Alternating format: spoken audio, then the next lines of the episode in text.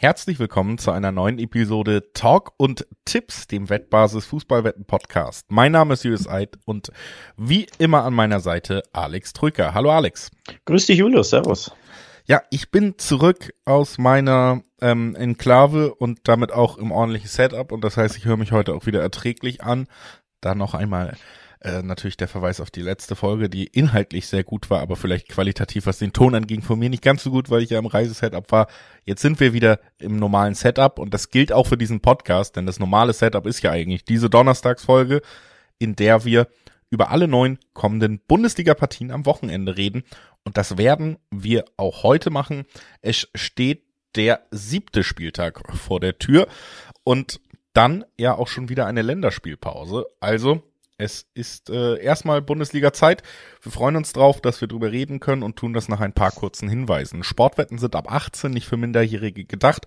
Und alle Angaben, die wir in diesem Podcast machen, sind Angaben ohne Gewähr, einfach weil sich die Quoten jederzeit nach der Aufnahme noch verändern können. Zu guter Letzt, Sportwetten können Spaß, aber auch süchtig machen. Und wenn das Ganze bei euch zum Problem wird, könnt ihr euch an den Support der Wettbasis wenden, sei es per Mail oder per Live-Chat. Oder ihr guckt mal auf spielen-mit-verantwortung.de vorbei. Auch da gibt es erste Hilfsangebote. So, das war unser Vorwort, Alex. Mhm. Klar, worum es geht. Bundesliga, wir sind in gewohnten Gewässern. Es ist der siebte Spieltag und der beginnt am Freitagabend mit dem Duell zwischen Gladbach und Mainz und damit zwei Mannschaften, die ja in dieser Saison durchaus Sorgen machen. Aber wie wir es auch vermutet haben in der letzten Folge. Gladbach, oder zumindest einer hat es vermutet, nämlich ich. Gladbach konnte den ersten Saisonsieg bei Bochum einfahren, 3 zu 1 am Ende gewonnen und damit zumindest vielleicht so langsam auf dem Weg zurück in die Spur. Und wie wir es beide vermutet haben, auf der anderen Seite Mainz chancenlos gegen Leverkusen, letzter Tabellenplatz, vier Spiele in Folge jetzt auch verloren, generell noch kein Spiel gewonnen. Also Mainz äh, eine Mannschaft mit einem absolut verkorksten Saisonstart, während Gladbach ja vielleicht noch langsam Richtung Rettung springt, was den Start angeht.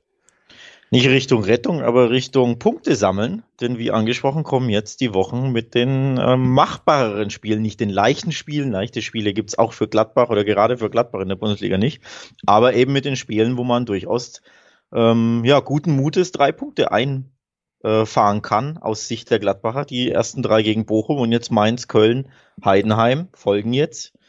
Also da, ja, ist man, glaube ich, guter Dinge in Gladbach, dass man ein bisschen klettern wird in der Tabelle. Und dieser guten Dinge bin ich tatsächlich auch. Heimspiel gegen Mainz, die wirklich katastrophal gestartet sind. Da kann ich mir den nächsten Dreier, den zweiten in Folge, tatsächlich sehr gut vorstellen. Ja, also ich muss auch sagen, ich tue mich hier schwer, ähm, auf Mainz zu tippen, weil sie wirklich also ich muss wirklich sagen, so wie sie sich bis jetzt präsentiert haben, wird es mich auch nicht wundern, auch wenn es ein Verein ist, der ja relativ seriös und auch ruhig bei solchen Fragen vorgeht. Es wird mich nicht wundern, wenn wir demnächst da über einen Trainerwechsel reden, weil diese Mannschaft nach den letzten oh. Jahren, wo es ähm, ja zumindest stabil wirkte und wirkte, als würde der Trainer sie erreichen, bis jetzt wirklich unter den eigenen Möglichkeiten auch spielt. Wir haben in der Saisonvorschau so ein bisschen über Werder, über Köln geredet. Mensch, die könnten abrutschen. Bei Mainz habe ich es gar nicht so gesehen, weil der Kader echt es ist zumindest ein Bundesliga-Kader, der da eigentlich das Niveau halten könnte. Das haben wir auch gesehen. Es funktioniert so wenig. Vor allen Dingen, was mir wirklich Sorge macht, ist die Basics im Sinne von die Defensive. Da klappt einfach so wenig. Und das war ja immer auch Svensson Steckenpferd, immer auch mein Steckenpferd, dass man zumindest erwarten konnte, Mensch, gegen Mainz wird es schwer. 17 Gegentore, nur Darmstadt und Bochum haben mehr kassiert, auch nicht viel mehr, nur ein oder zwei Tore. Das ist schon eine richtig schwache Statistik nach sechs Spieltagen. Und es kommt natürlich auch Gladbach entgegen, die jetzt gerade so ein bisschen Schwung aufnehmen konnten und jetzt auch noch das Heimspiel haben. Und trotzdem, da können wir dankbar sein für den schwachen Start der Fohlen, zwei Einserquoten im Schnitt haben im Dreiweg und für mich trotzdem klarer Favorit sind. Ja, die Quote ist sehr, sehr sehr, sehr interessant. Ähm, nicht nur der Sieg gegen Bochum ähm, war ja so ein kleiner Befreiungsschlag. Ich war ja der Erste, sondern ich glaube, die Leistung hat großen Mut gemacht, ne? Aus Gladbacher Sicht. Das war ja wirklich auch ein verdienter Sieg gegen auch sehr schwache Bochumer, ja. Aber da gehören halt einfach zwei Mannschaften dazu. Also ich fand die, die Gladbacher wirklich ähm, ja, Mut machen, so wie sie da aufgetreten sind, waren absolut verdienter Sieg. Sie hatten, glaube ich, äh, 27 Schüsse. Ich habe es extra nochmal nachgeguckt. In der Fremde. Das passiert nicht so häufig, dass du so dermaßen offensiv äh, spielst und auch dir so dermaßen viele Abschlüsse ähm, erarbeitest. Also der Sieg war wirklich auch verdient. Ich glaube, das ist ein definitiven Mutmacher, ja. Und die Mainzer, was macht da den Mut? Der Blick auf die Aus äh, generelle Tabelle nicht, da sind sie letzter. Der Blick auf die Auswärtstabelle auch nicht, da sind sie nämlich auch letzter. Haben alle drei Auswärtsspiele verloren, haben schon zehn Gegentore kassiert, erst zwei Törchen geschossen. Das äh, ja, sind nicht so die Mutmacher. Der einzige Mini-Mutmacher, den ich da habe, ist, dass Mainz 05 unter Bo Svensson noch ungeschlagen ist gegen Borussia Mönchengladbach. Fünfmal ist Bo Svensson als Coach mit Mainz auf Gladbach get, äh, ähm, getroffen, hat dreimal unentschieden äh, zweimal unentschieden gespielt, dreimal gewonnen. Also das ist so die, die kleine Lifeline, die ich da habe. Übrigens würde ich auch noch nicht gar nicht so, so weit gehen wollen, dass ich sage, hier, der bangt schon um seinen Job. Ich glaube, der hat so eine herausragende Arbeit gemacht, seitdem er in Mainz ist, dass er durchaus noch Kredit hat. Aber am Freitag sehe ich nicht viel Chancen, da was zu holen, beziehungsweise diese Zweierquoten auf Gladbach, die sind lukrativ. Also ich gehe auch auf den Heimsieg. Dann sind wir uns da einig und haben ja auch schon eine schöne Quote, die man da mitnehmen kann, was das angeht. Ich würde sagen, dann nehmen wir auch direkt den Übergang mit und gehen auf den Samstag. Da erwartet uns in unserer Chronologie direkt ein richtiger Kracher, Alex. Augsburg gegen Darmstadt. Was löst das für Gefühle bei dir aus, wenn du das liest, diese Paar? Äh, Abstiegskampfgefühle im Sinne von, das ist Abstiegskampf pur, wie ich ihn nicht nur jetzt am was siebten Spieltag erwarte, sondern auch am 17. und am 27. Also das ist eine Paarung 14. gegen 15. Genau so könnten die beiden auch am 30. oder wann auch immer Spieltag stehen, wenn sie sich da wieder treffen. Und ja, dann gibt's noch mehr Abstiegskampf pur. Also hier erwarte ich eben jenen typischen Abstiegskampf, der nicht so ansehnlich sein wird wahrscheinlich. Nee, nicht so ansehnlich, das kann man durchaus erwarten, obwohl, obwohl? man ja sagen muss, dass zumindest Darmstadt so ja. ein bisschen Anstalten gemacht hat, dass sie auch ansehnlich spielen können. Ne? 4 zu 2 gegen Werder gewonnen, erster Saisonsieg zu Hause und das wie gesagt, mit vier Treffern direkt, ziemlich verdienter Sieg, haben auch sogar 4-0 geführt. Das war die höchste Führung in der Bundesliga-Geschichte dieses Vereins und das äh, bei Darmstadt bisschen aussagekräftiger als bei Heidenheim oder Union, die ja jeweils nur sehr kurz in der Bundesliga sind oder zum ersten Mal.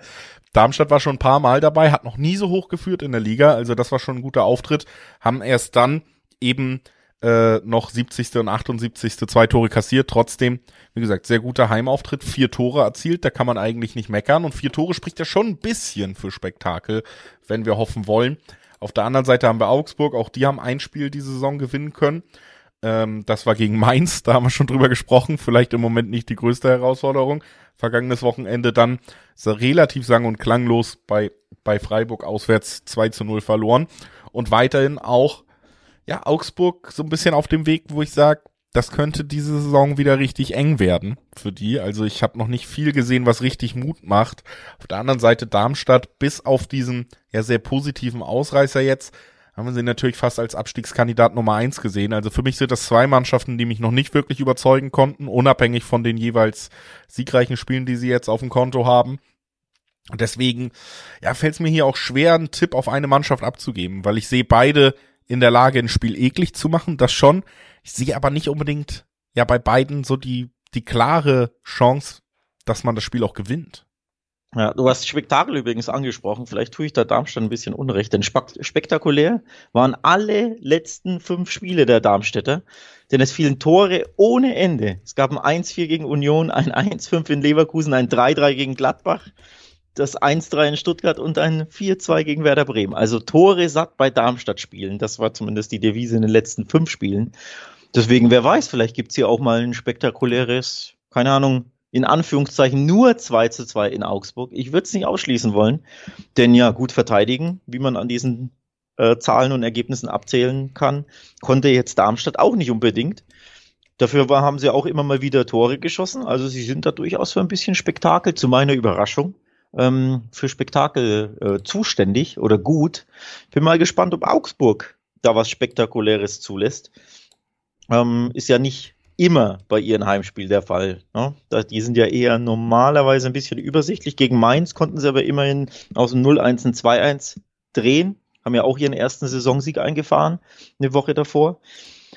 Also du merkst schon, hier gibt es für mich für und wieder. Ich tue mich im Dreiweg tatsächlich sehr, sehr schwer. Hast du irgendwie einen, einen Favoriten? Auch nicht. Nicht wirklich, nee. Es fällt einem wirklich schwer, weil ich, ich sehe, wie gesagt, beide Mannschaften schon in der Lage, sich irgendwie ein packendes Duell zu liefern.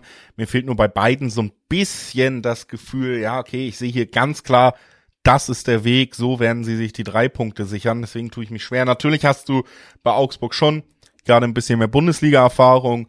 Du hast das Heimspiel, wir haben schon oft drüber geredet, Augsburg zu Hause hat schon einige ähm, immer mal wieder auch beachtenswerte Ergebnisse in einer Saison so zu Hause auf, wenn man sich das am Ende anguckt, spricht natürlich auch so ein Ticken für sie. Aber am Ende kann ich mir hier auch sehr guten Unentschieden vorstellen. Ich glaube tatsächlich, dass das Ganze relativ eng wird, auch weil nicht so viele Tore fallen werden. Also ich sehe hier nicht die vier Tore von Augsburg gegen Gladbach, ich sehe hier auch nicht die vier Tore von Darmstadt gegen Werder. Ich glaube, das wird deutlich umkämpfter. Dem sagen wir mal, der Tabellenregion angepasst. Könnt mir vorstellen, dass wir hier vielleicht sogar unter 2,5 Tore gehen. Das äh, würde immer noch zwei 20er Quoten bringen. Da wäre das 1-1 drin, das 1-0 jeweils, vielleicht sogar das 0-0, auch das könnte ich mir vorstellen. Und ich tendiere so ein bisschen in die Richtung, bin ansonsten aber auch bei dir. Dreiweg, da will ich nicht unbedingt. Da willst du nicht unbedingt. Ähm, ich hätte äh, einen Zweiweg-Vorschlag für dich, also die doppelte Chance, die du so gern magst. Denn äh, interessante Statistik, die Opta hier entdeckt hat, der FC Augsburg ist in den letzten sieben Spielen gegen Aufsteiger ungeschlagen.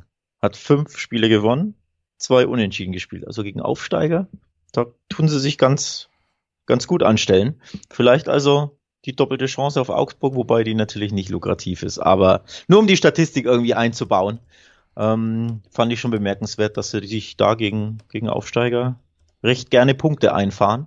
Also ja, im Dreiweg enorm schwer zu tippen. Und Untertore, mein erstes, mein erster Impuls wäre auch Untertore unter 2,5 bei der Paarung, aber ich habe ja die Ergebnisse von Darmstadt aufgezählt. Und auch Augsburg war jetzt auch nicht zuletzt dafür bekannt, dass sie hinten das komplette Bollwerk sind.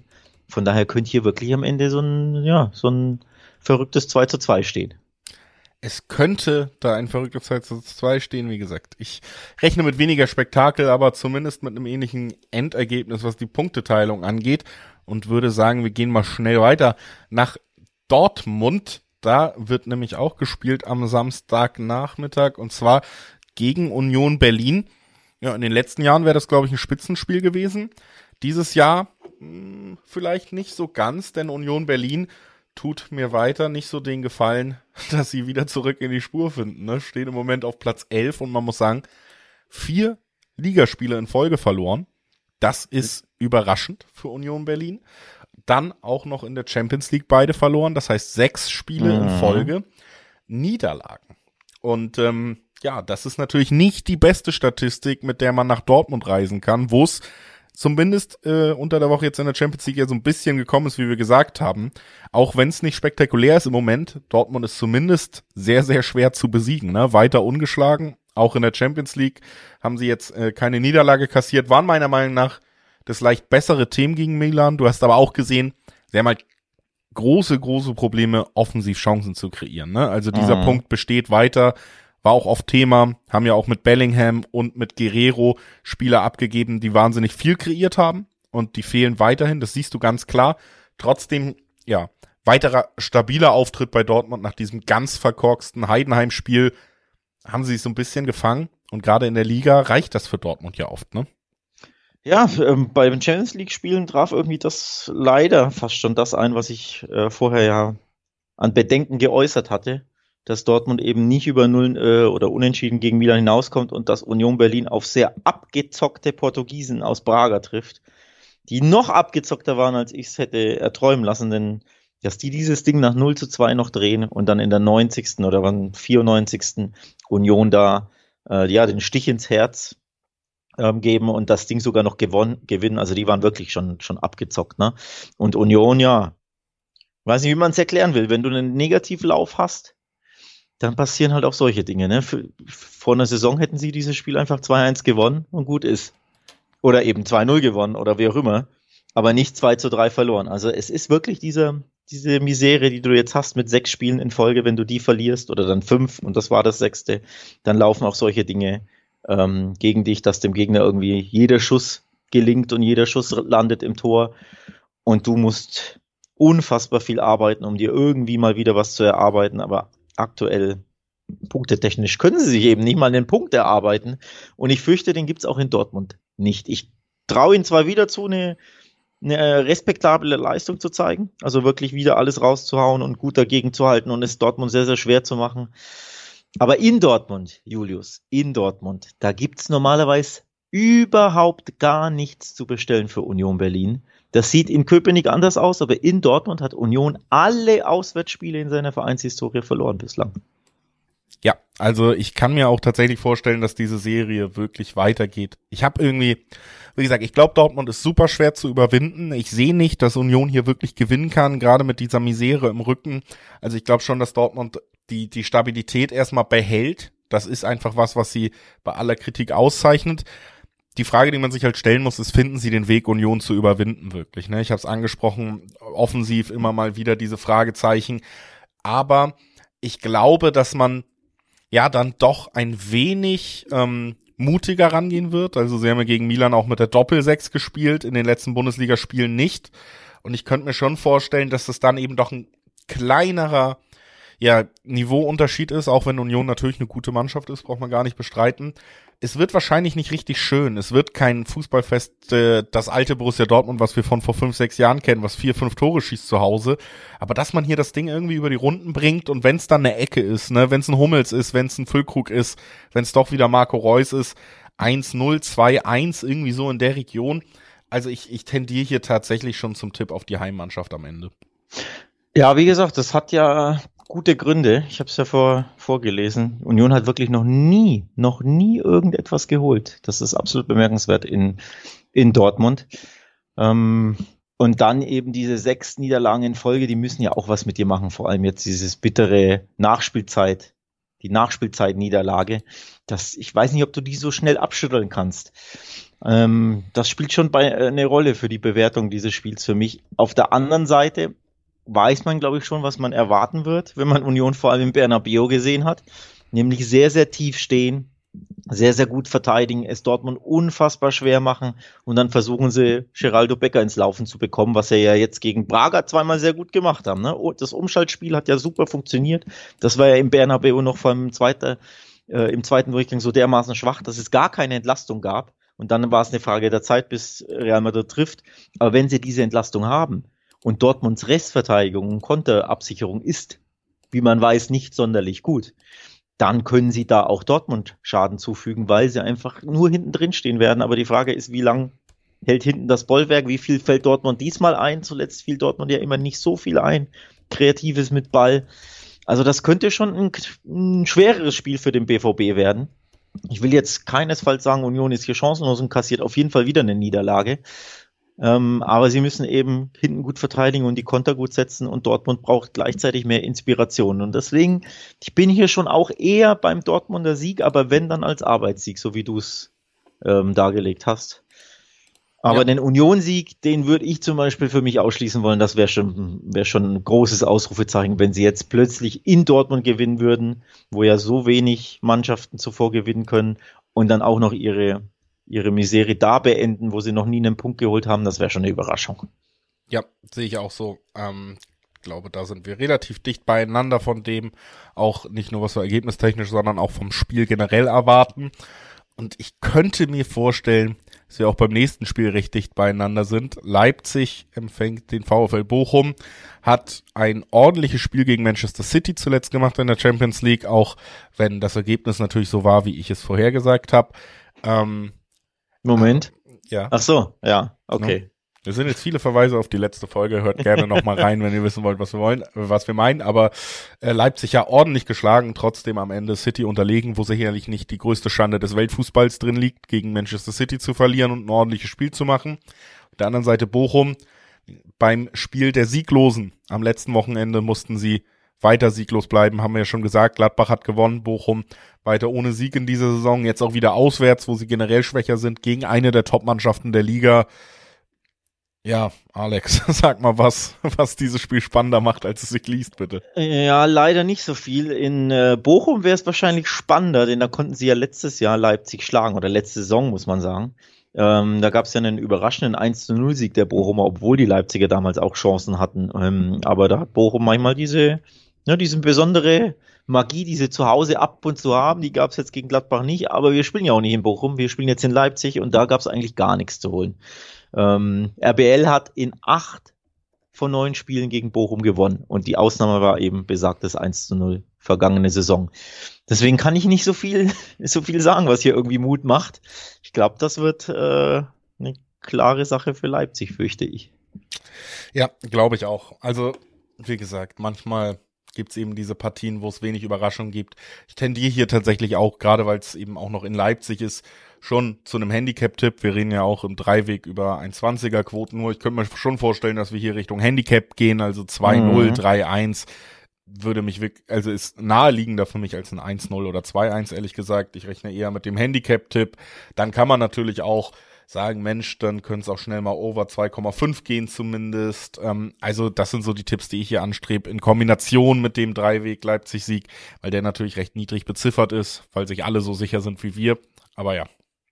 Historisch, statistisch gesehen, traf übrigens der Handicap-Siegtipp auf Leipzig bisher in jedem Heimspiel zu, zwischen den beiden. Ich lese mal vor, 2-0, 3-1, 4-0, 3-0, 4-0 lauten die Ergebnisse aus RB Leipzig Sicht zu Hause gegen Bochum. Also der Handicap-Tipp, der, der macht schon Sinn bei dieser Paarung, ja. Ja. Gut, dann haben wir auch da äh, auf jeden Fall Einigkeit. Das habe ich ehrlich gesagt auch so ein bisschen erwartet und sagen. Das überrascht bei der Paarung, ne? Das überrascht bei der Paarung auf jeden Fall. Ich bin aber sehr gespannt aufs nächste Spiel, denn da ist durchaus äh, meiner Meinung nach ein bisschen mehr Diskussion gefragt, wer hier am Ende ja das äh, den Sieg davon tragen kann. Stuttgart trifft auf Wolfsburg. Stuttgart ja einen tollen Saisonstart hingelegt. Tabellenzweiter, Alex. Noch mhm. vor Bayern. Ein Punkt. Dortmund und Leipzig hat man sich eingereiht nach sechs Spielen. Wolfsburg ja auch ordentlicher Start. Zwölf Punkte, zwar gegen Dortmund verloren und wenn ich Aber gegen die verlieren sie ja immer. Gegen die verlieren sie sowieso immer. Und ansonsten äh, ein weiteres Spiel verloren gegen Hoffenheim. Ne? Aber Trotzdem guter Saisonstart, zwölf Punkte, damit auch nur drei Punkte hinter Stuttgart. Stuttgart, wie gesagt, berauschend unterwegs im Moment. Jetzt auch zu Hause. Trotzdem, ja, ein Spiel, wo ich jetzt nicht sagen würde, Stuttgart ist für mich ganz, ganz klarer Favorit. Ich sehe da schon, dass Wolfsburg den Probleme machen kann. Mhm. Bin deswegen gespannt, auch so ein bisschen, erstmal generell immer, wenn wir über Stuttgart jetzt reden, wie lang denn dieser berauschende Lauf noch weitergeht. Ja, das ist äh, schwer zu sagen. Das ist wirklich schwer zu sagen. Im letzten Spiel übrigens gab es, äh, also im letzten Duell dieser beiden Mannschaften gab es eine, einen Auswärtssieg der Wölfe in Stuttgart mit 1 zu 0. Im äh, März war das der Fall. Und äh, überhaupt sehr bemerkenswert, dass der VfL Wolfsburg gegen kein anderes Bundesliga-Team häufiger gewonnen hat als gegen Stuttgart. 22 Siege gab's. Ähm, gegen Gladbach und Frankfurt gab es genauso viele, also es sind drei Mannschaften, gegen die sie so häufig gewonnen haben, aber durchaus bemerkenswert, ne? wie häufig Wolfsburg gegen Stuttgart gewinnt. Auch in Stuttgart gab es ähm, immer wieder Siege. Im Jahr 2021 gab es ein 3 zu 1 in Stuttgart zum Beispiel. Also da ist äh, durchaus alles offen in dem Spiel. Ich würde hier nicht äh, sagen, ja, safe gewinnt das Stuttgart wieder und es geht so weiter und rauschhaft. Natürlich kann das der Fall sein, das ist gut möglich. Aber ich würde nicht sagen, dass das gesetzt ist oder in Stein gemeißelt ist. Nee, das würde ich auch nicht sagen. Also ich kann mir schon vorstellen, dass es auch Wolfsburg hier Stuttgart relativ schwer macht, in diesen absoluten Flow zu kommen. Ne? Also sie haben ja vor allen Dingen offensiv bestochen bis jetzt.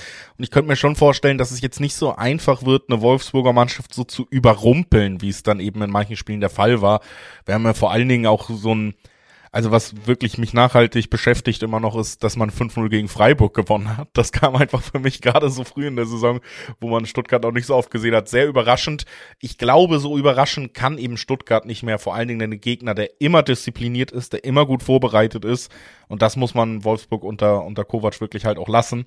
Deswegen glaube ich schon, es wird, äh, nicht äh, so einfach für Stuttgart da in den Flow zu kommen, aber natürlich hast du das Selbstbewusstsein, du hast einen Mittelstürmer, das ist im heutigen Fußball, gerade wenn es eng ist, halt so wichtig, der auch wirklich trifft, der auch wirklich verlässlich ist und gerade einfach auch eine Menge Selbstbewusstsein mitbringt.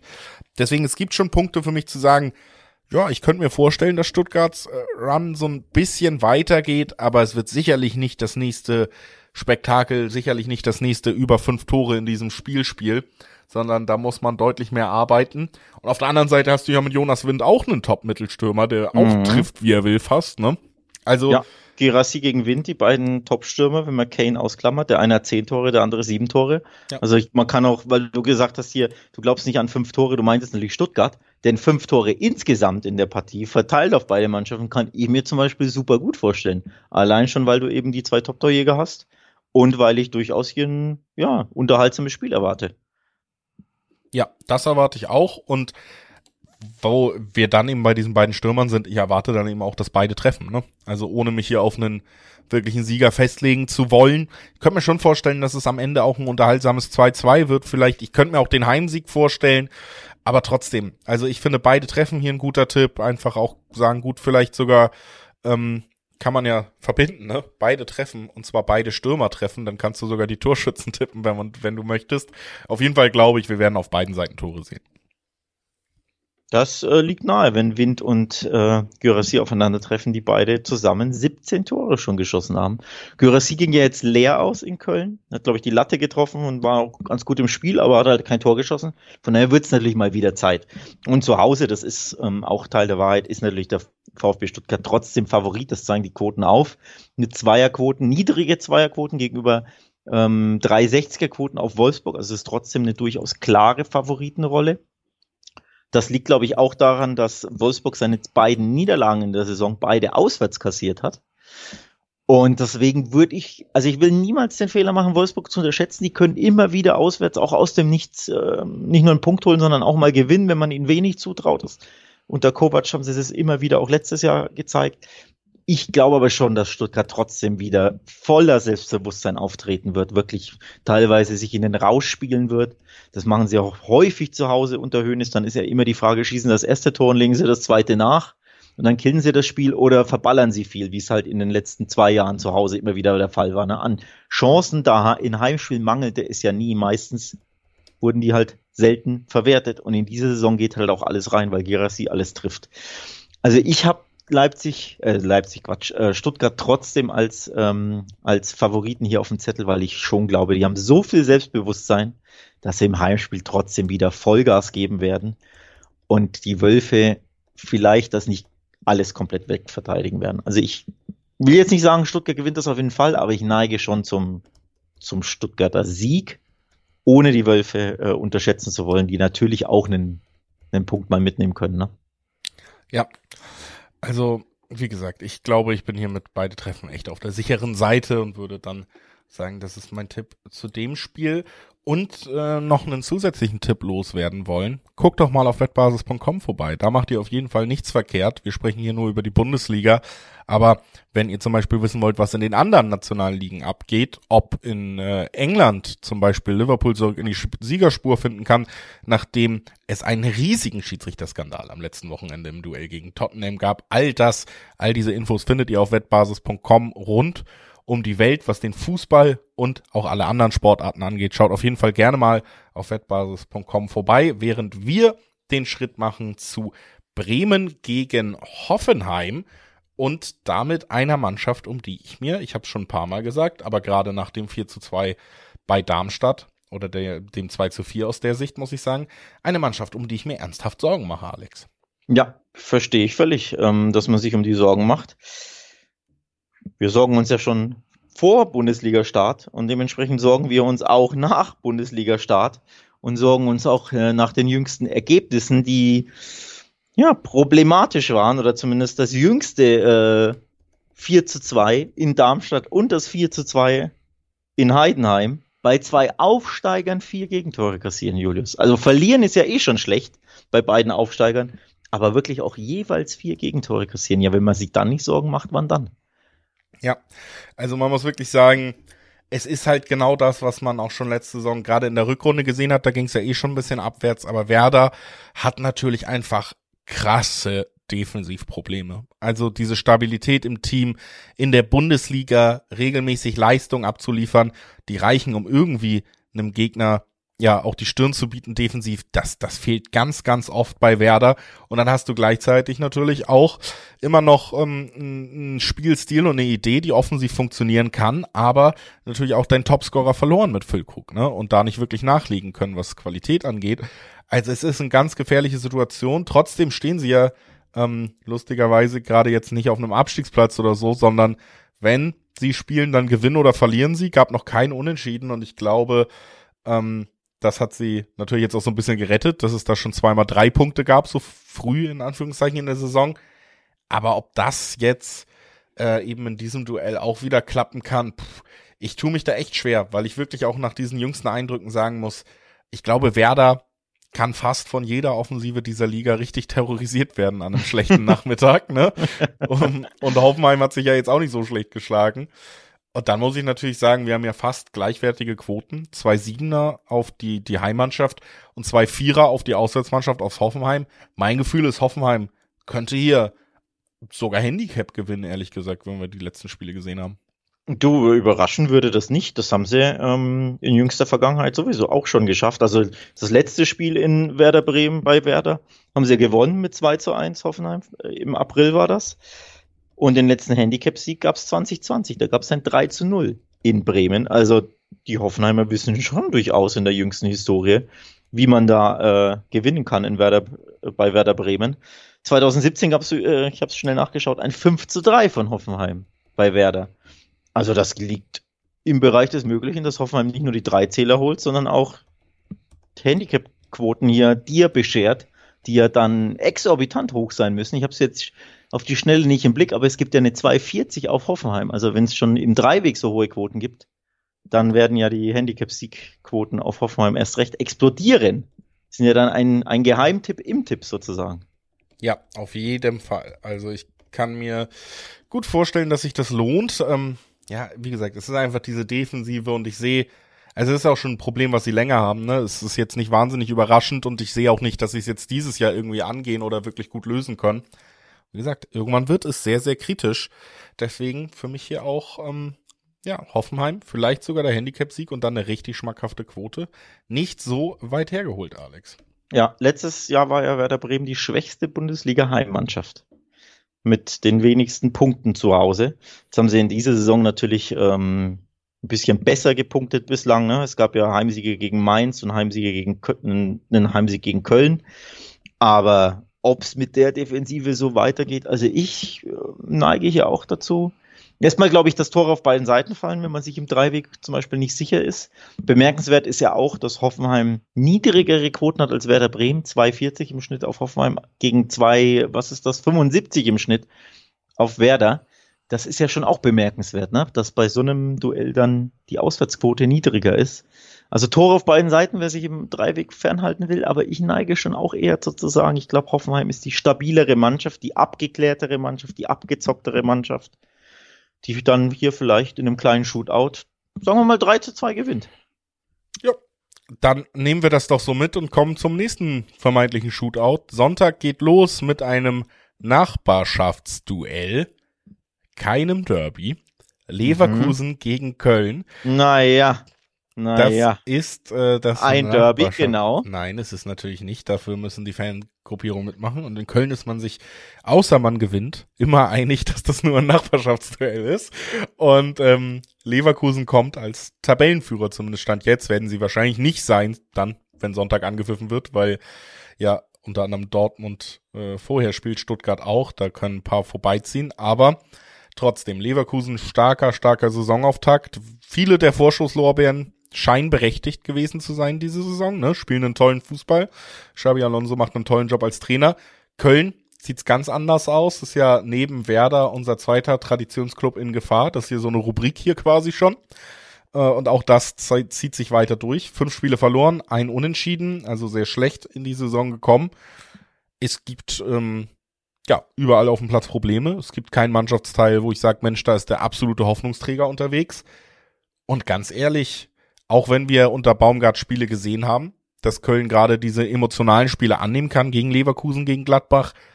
Dieses Jahr, dieses Köln, da würde es mich schon sehr wundern, wenn wir hier nicht tatsächlich über einen langweiligen, aber sehr deutlichen Favoritentipp auf Leverkusen reden.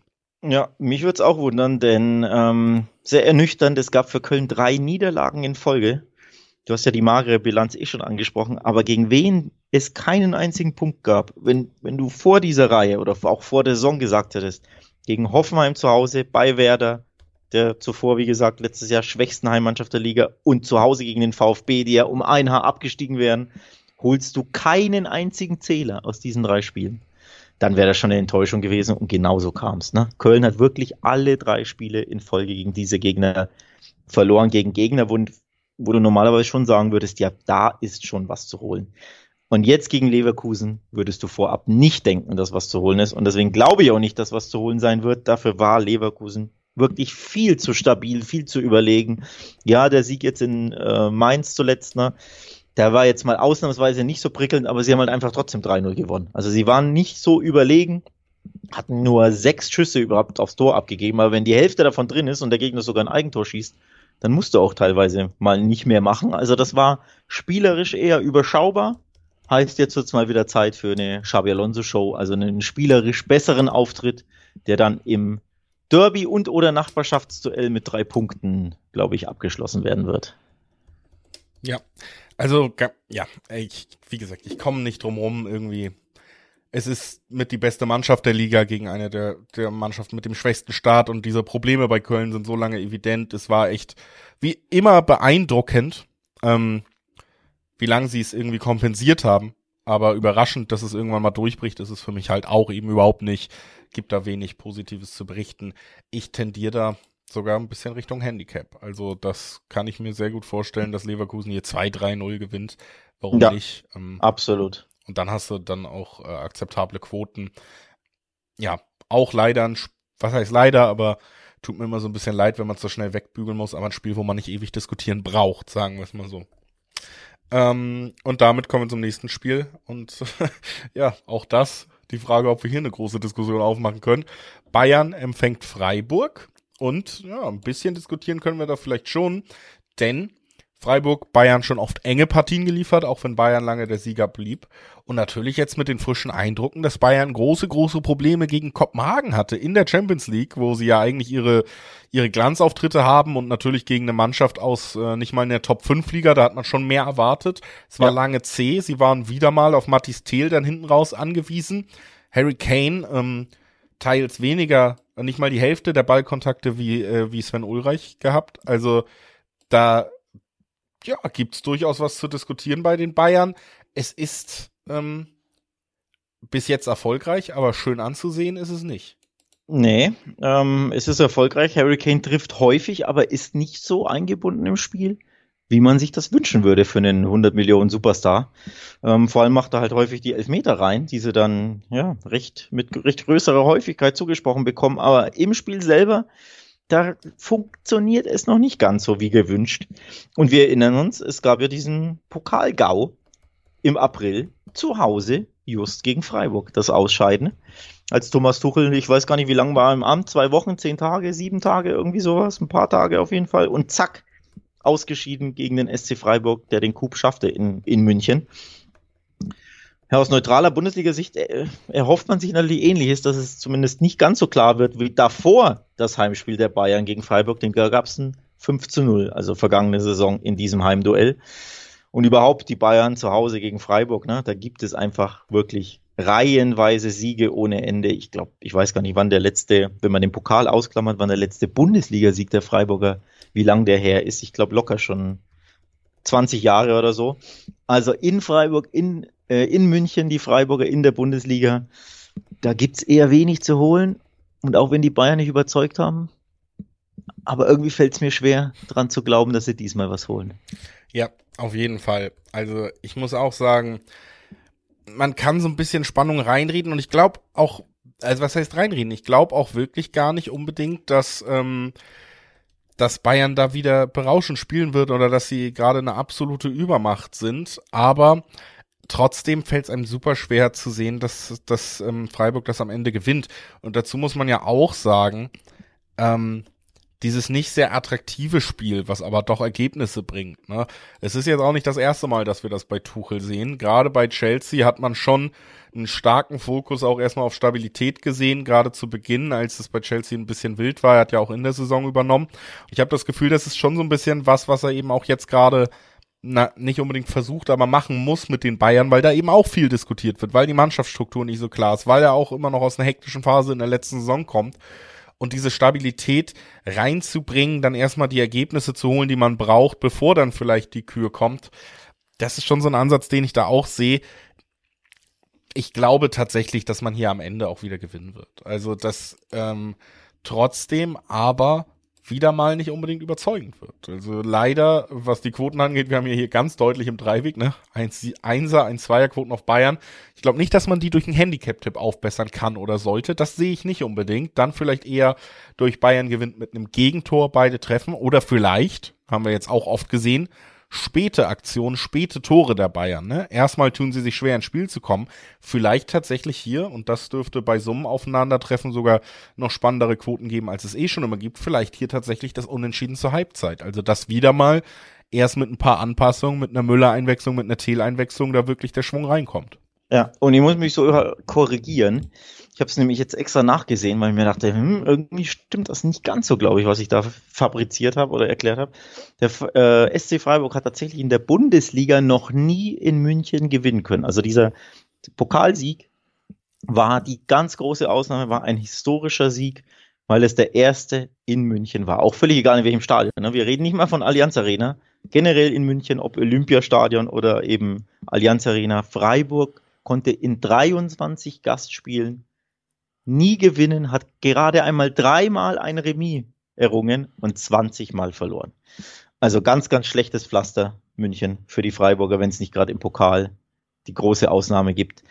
Es fällt mir einfach schwer, Julius. Ich, ich sehe hier keinen Freiburger, auch nicht, auch nicht einen Punkt, um ehrlich zu sein. Ja, die Bayern überzeugen nicht, aber die Freiburger haben am Donnerstagabend heute nach äh, Beendigung dieser Aufnahme eben auch ein sehr, sehr großes, sehr, sehr schweres Europacup-Spiel in der Europa League gegen West Ham. Also ist auch nicht irgendein Spiel, ist wirklich ein, Highlight-Spiel für die Freiburger. Und danach, drei Tage später, dann in München, wo du einfach immer nur auf die Mütze bekommst und nie was holst. Ich sehe es nicht, dass Freiburg hier was mitnimmt. Sie werden natürlich gut dagegenhalten und ich glaube auch, dass es eher knapp wird, dass es keine klare Geschichte wird, weil Freiburg normalerweise zuletzt ja auch bei den Niederlagen es recht knapp gehalten hat. Also zweimal 2 zu 1 zum Beispiel verloren in München. Einmal gab es ein 3 zu 1, ich glaube, da gab es ein spätes Tor. Also so in die Richtung, dass sie gut dagegenhalten, vielleicht, dass sie wirklich auch ein Türchen schießen, logisch, weil die Bayern auch im Umschaltverhalten anfällig sind. Aber dass sie am Ende ganz genau wie du es gesagt hast, mit Tell, mit Müller, mit den Einwechslungen, vielleicht kommt ja mal, was weiß ich, wer Gnabry, Koman, wer auch immer von der Bank, dass sie dann eben den Turnaround schaffen und dann auch wieder den, den späten Sieg einfahren. Ja, sehe ich auch so. Würde sagen, damit können wir zum letzten Spiel in unserer Aufzählung kommen. Es ist das Duell zwischen Frankfurt und Heidenheim und ja, so langsam der Frage, wo es denn mit diesem Frankfurt in diesem Jahr hingehen soll, ne? Weil wir haben, ja, Kolomoani Abgang, wir haben einen neuen, eigentlich ja auch noch unerfahrenen Trainer da am Start und eine Mannschaft, die nur ein Spiel bis jetzt gewinnen konnte in dieser Saison und sonst ja, nicht so wirklich überzeugen konnte. Gab viele Unentschieden und eine Niederlage jetzt. Fünf Spiele ohne Sieg in der Liga, Alex. Das ist nicht die Statistik, die man bei einer Mannschaft, die um die Europa League mitspielen will, sehen möchte. Und Heidenheim steht punktgleich, nur einen Platz hinter ihm. Und aus meiner Sicht, ja, auch wenn die Namen sich von der Größe her unterschiedlich anhören oder vielleicht in den letzten Jahren unterschiedlich unterwegs waren, könnte das hier tatsächlich eins der engeren Spiele werden. Ja, wesentlich bemerkenswerter als äh, Rang 9 von Frankfurt und ein Sieg aus sechs Spielen finde ich äh, die Statistik, dass die SGE gerade mal vier Türchen geschossen hat und damit die wenigsten der kom kompletten Bundesliga zusammen mit Köln und Mainz. Vier Tore aus sechs Spielen. Ja, sie kassieren auch nur fünf, also haben eine sehr, sehr gute Abwehr. Beispielsweise eine bessere Abwehr als die Top-Teams da vorne. Weniger Tore als Leverkusen, Stuttgart, Bayern und Dortmund und sogar Leipzig kassiert. Also das ist schon bemerkenswert, dass die Abwehr stabilisiert wurde, ganz offensichtlich. Aber Tore gelingen ihnen einfach nicht. Ähm, Hoffenheim, äh, Heidenheim, sorry, hat mehr als doppelt so viele Tore geschossen als Frankfurt. Vor der Saison hätte man das ja auch so nicht erwartet. Und äh, deswegen, ja, der Flow ist zumindest im Offensivspiel noch nicht so da bei der SGE. Der Flow ist bei Heidenheim im Offensivspiel definitiv da. Auch der Flow beim Gewinnen ist da. Sie haben zuletzt zwei Heimsiege in Folge eingefahren. Sie haben den Punkt in Dortmund geholt. Also sie sind völlig zu Recht in die Bundesliga aufgestiegen, können da mithalten, können Gegner ärgern, können Gegnern, Gegnern Schaden zufügen. Das wird ein schwerer Brocken, glaube ich, für, für die Frankfurter. Ja, also ich glaube tatsächlich, dass es spannend wird, vor allen Dingen auch, es ist gesagt, Heidenheim kann eben einem Gegner durchaus wehtun. Heidenheim kann umschalten. Und das ist eben gefährlich für Mannschaften, die noch nicht so hundertprozentig unter einem neuen Trainer ihre Struktur gefunden haben. Ne? Trotzdem muss man natürlich sagen, die meisten Spiele gingen jetzt auch nicht verloren. Gab ja auch erst diese eine Niederlage.